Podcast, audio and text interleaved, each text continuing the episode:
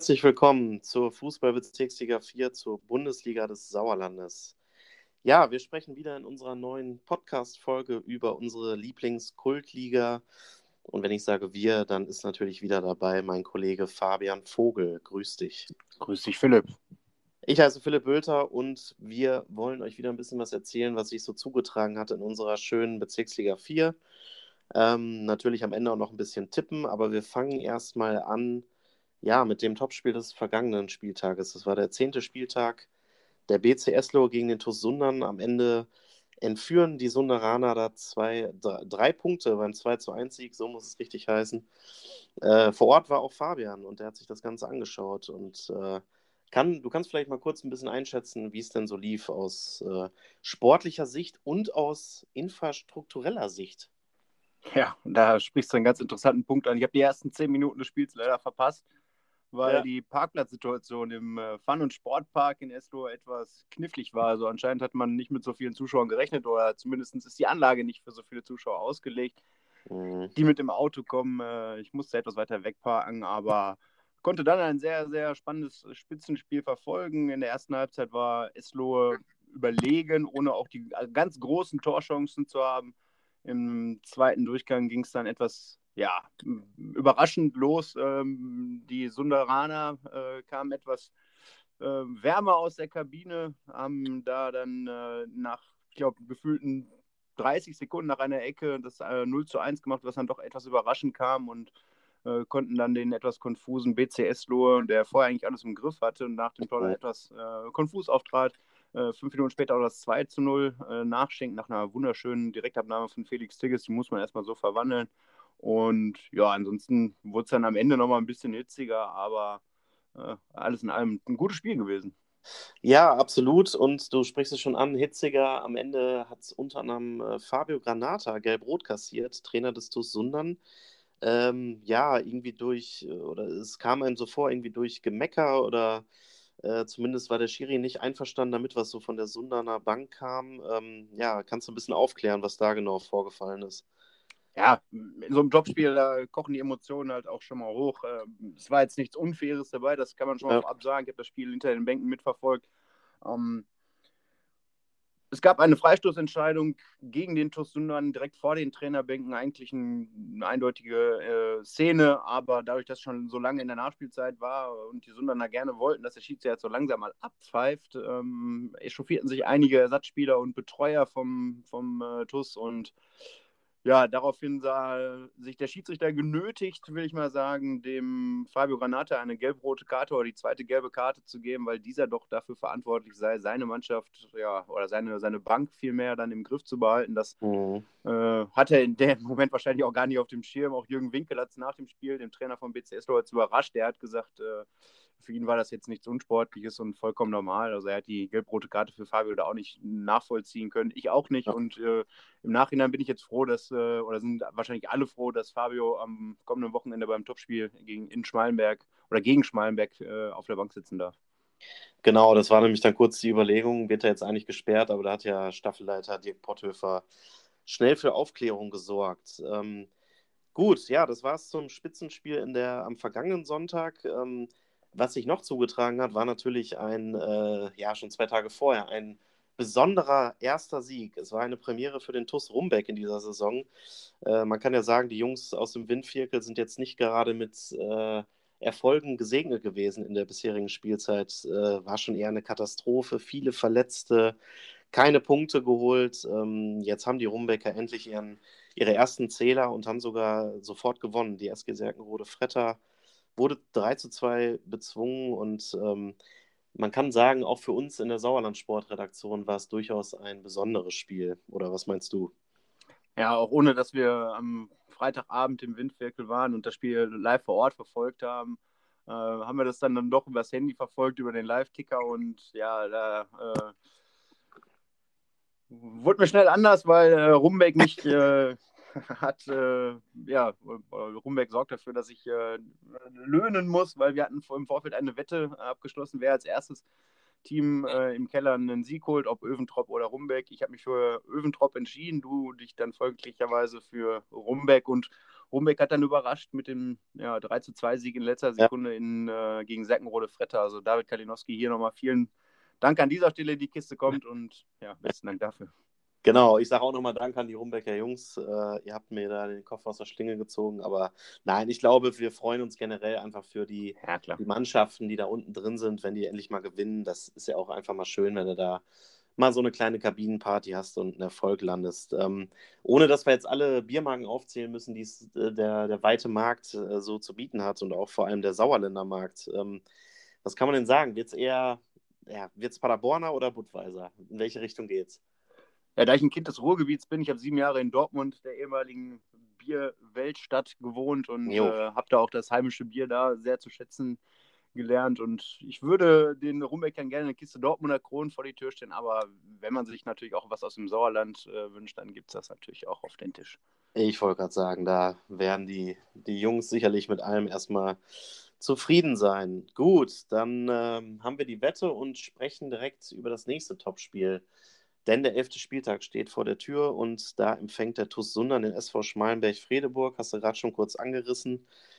Sind so die, die Topspielwochen. Wir haben sie schon ausgerufen, zuletzt in der Bundesliga des Sauerlandes, äh, jetzt am Sonntag. Etwas ungewöhnliche Uhrzeit, 15.30 Uhr. Die meisten Partien starten schon um halb drei. Aber sei es drum, ähm, ja, da geht es im Röhrtal-Stadion äh, mit der Partie des zweiten gegen den ersten weiter. Die Sundaner liegen vier Punkte hinter den Schmalenbergern. Ähm, du kannst gleich mal sagen, was Coach Merso Mersowski vom SV Schmalenberg-Fredeburg so gesagt hat ähm, im Gespräch mit dir, aber wir haben ihn auch nochmal speziell gefragt, ähm, ja, bereitet sich seine Mannschaft eigentlich irgendwie anders auf so ein Spitzenspiel vor als auf eine ganz normale Partie in Anführungszeichen? Hier kommt mal die Stimme von Merso. Wir werden ähm, in den nächsten in den kommenden ähm, Topspielwochen nichts ändern. Wir werden ganz normal weiterhin ähm, so lassen wie gehabt. Wir werden beim Training versuchen, ähm, Gas zu geben, unsere Stärken ähm, beim Training noch stärker zu machen. Ansonsten werden wir uns ähm, da nicht irgendwie großartiges anderes einfallen bzw. irgendwas ändern.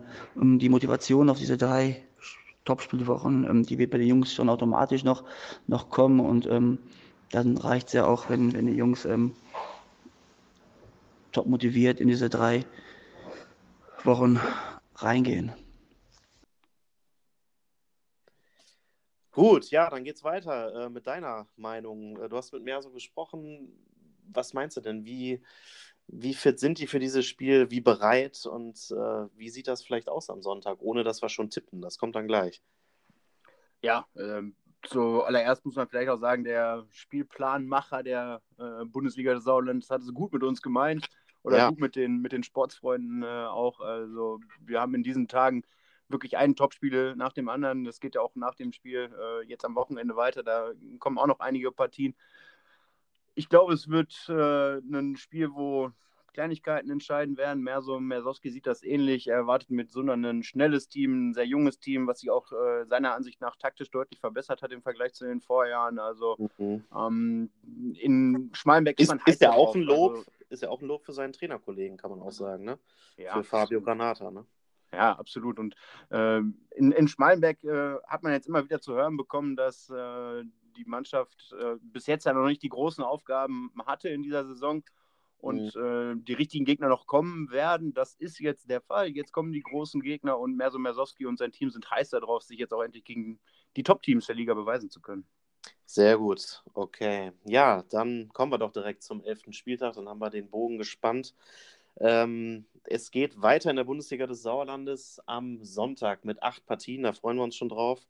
Äh, wir müssen mal kurz oder wollen auch kurz auflösen. Am vergangenen oder in der vergangenen Podcast-Folge, kann man besser sagen, hat ja äh, das erste Mal das Tipptriell stattgefunden. Der Kollege Elmar Redemann hat uns noch einen Zettel unter der Tür durchgeschoben sozusagen und hat noch seine Tipps abgegeben. Äh, ja, Elmar, leider hat es nicht sollen sein, nur Platz 3 mit drei Punkten. Ähm, und ich muss sagen, Glückwunsch Fabian, der hat wieder gewonnen mit sechs Punkten.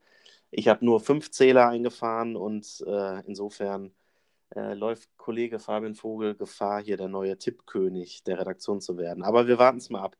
Man soll ja nicht zu früh die Meisterschaften ausrufen. Ne?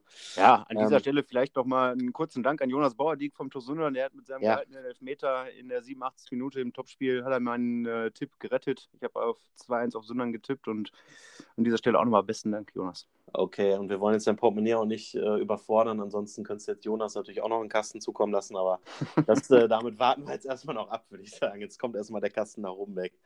Gut, ähm, ja, dann steigen wir doch ein mit den Tipps für den 11. Spieltag der Fußballbezirksliga 4 am Sonntag, 7. November, 12 Uhr. High Noon in Erntebrück. TUS Erntebrück 2 gegen TUS Rumbeck ist die erste Partie. Ähm, ja, kann man vielleicht noch kurz so sagen. Die Rumbecker wollen natürlich direkt weitermachen mit den Punkten. Das gefällt ihnen, glaube ich, ganz gut. Und die Erntebrücker haben sich jetzt unten noch nicht so ganz absetzen können, aber ähm, bietet natürlich auch eine große Chance, so, ein Partie, so eine Partie gegen den TuS Rumbeck. Ähm, ja, was meinst du?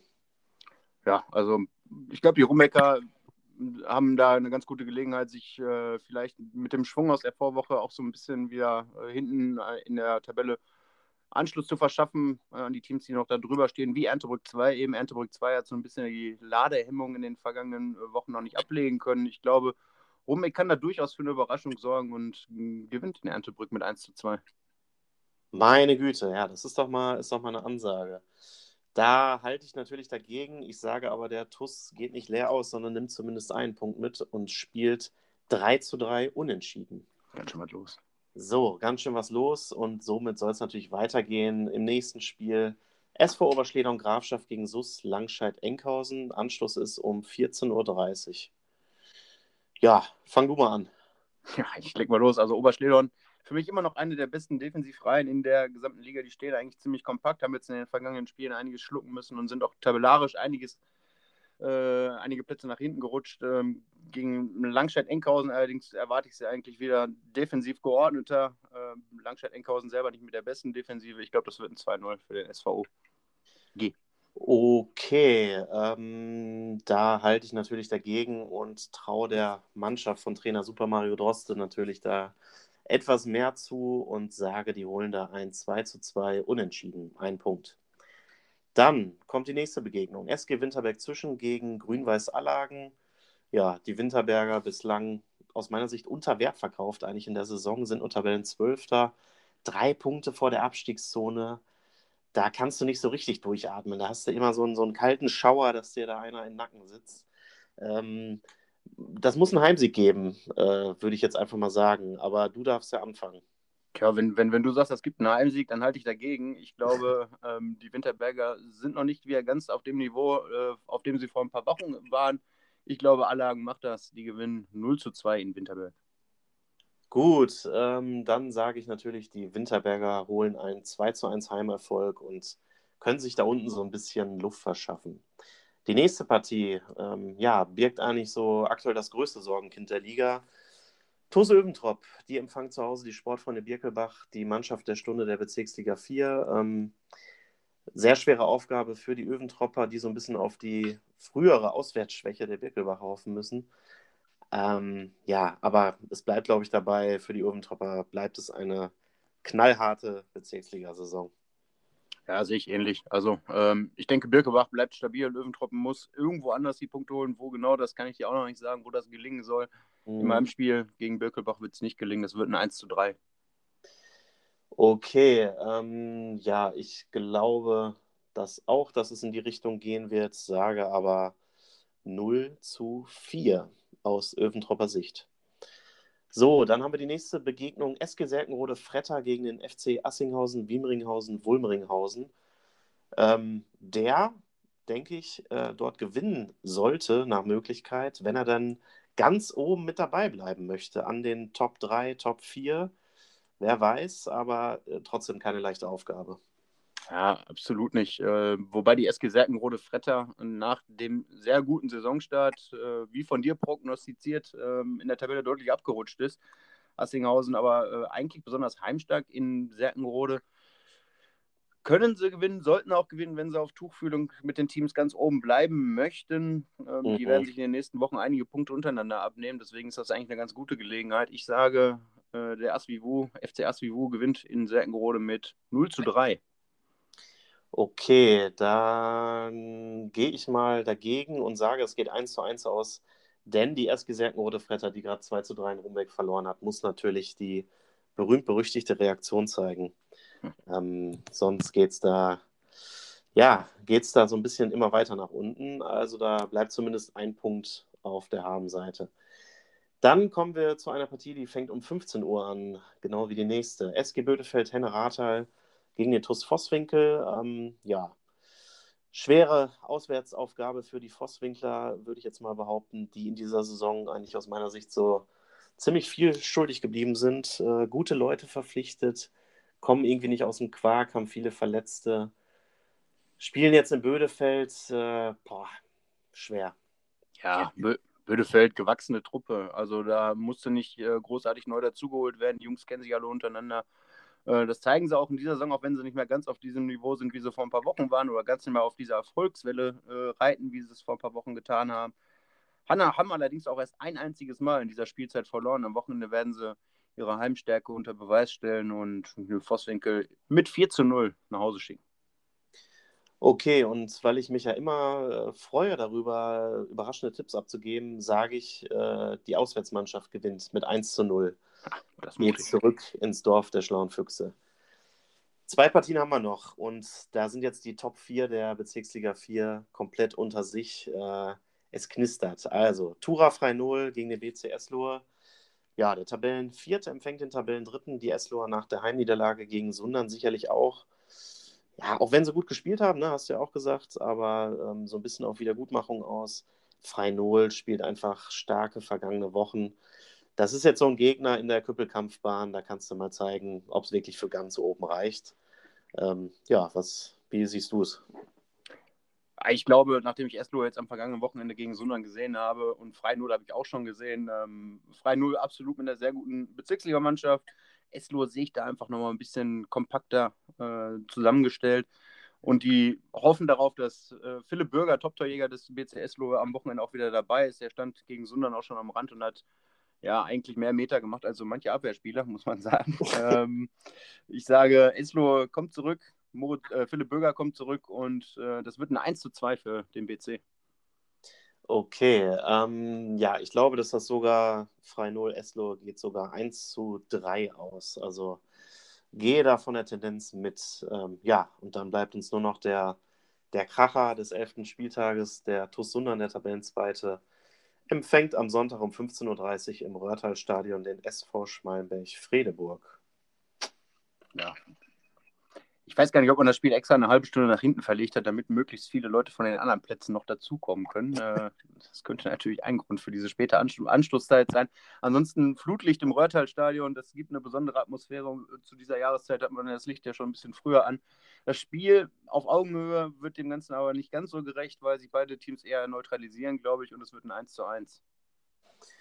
Okay, ähm, ja, ich finde es auch wirklich überhaupt nicht einfach zu tippen. Ähm, glaube aber, da der TUS in diesem Spiel gegen die Schmalenberger, die duellieren sich ja auch schon seit ein paar Jahren, äh, sich in der Vergangenheit schon wirklich äh, nochmal extra stark gezeigt hat, glaube ich, dass die Sunderner zu Hause mit 3 zu 1 gewinnen werden.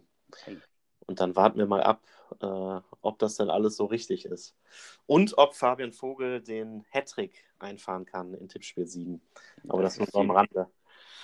Genau, ja, wir danken euch auf jeden Fall erstmal fürs Zuhören, für die aktuelle Podcast-Folge. Wünschen euch viel Spaß am Wochenende auf den Sportplätzen der Bezirksliga 4 und äh, ja, freuen uns auf schöne Spiele. Bis demnächst. Bleibt uns gewogen, bleibt gesund und bis zum nächsten Mal.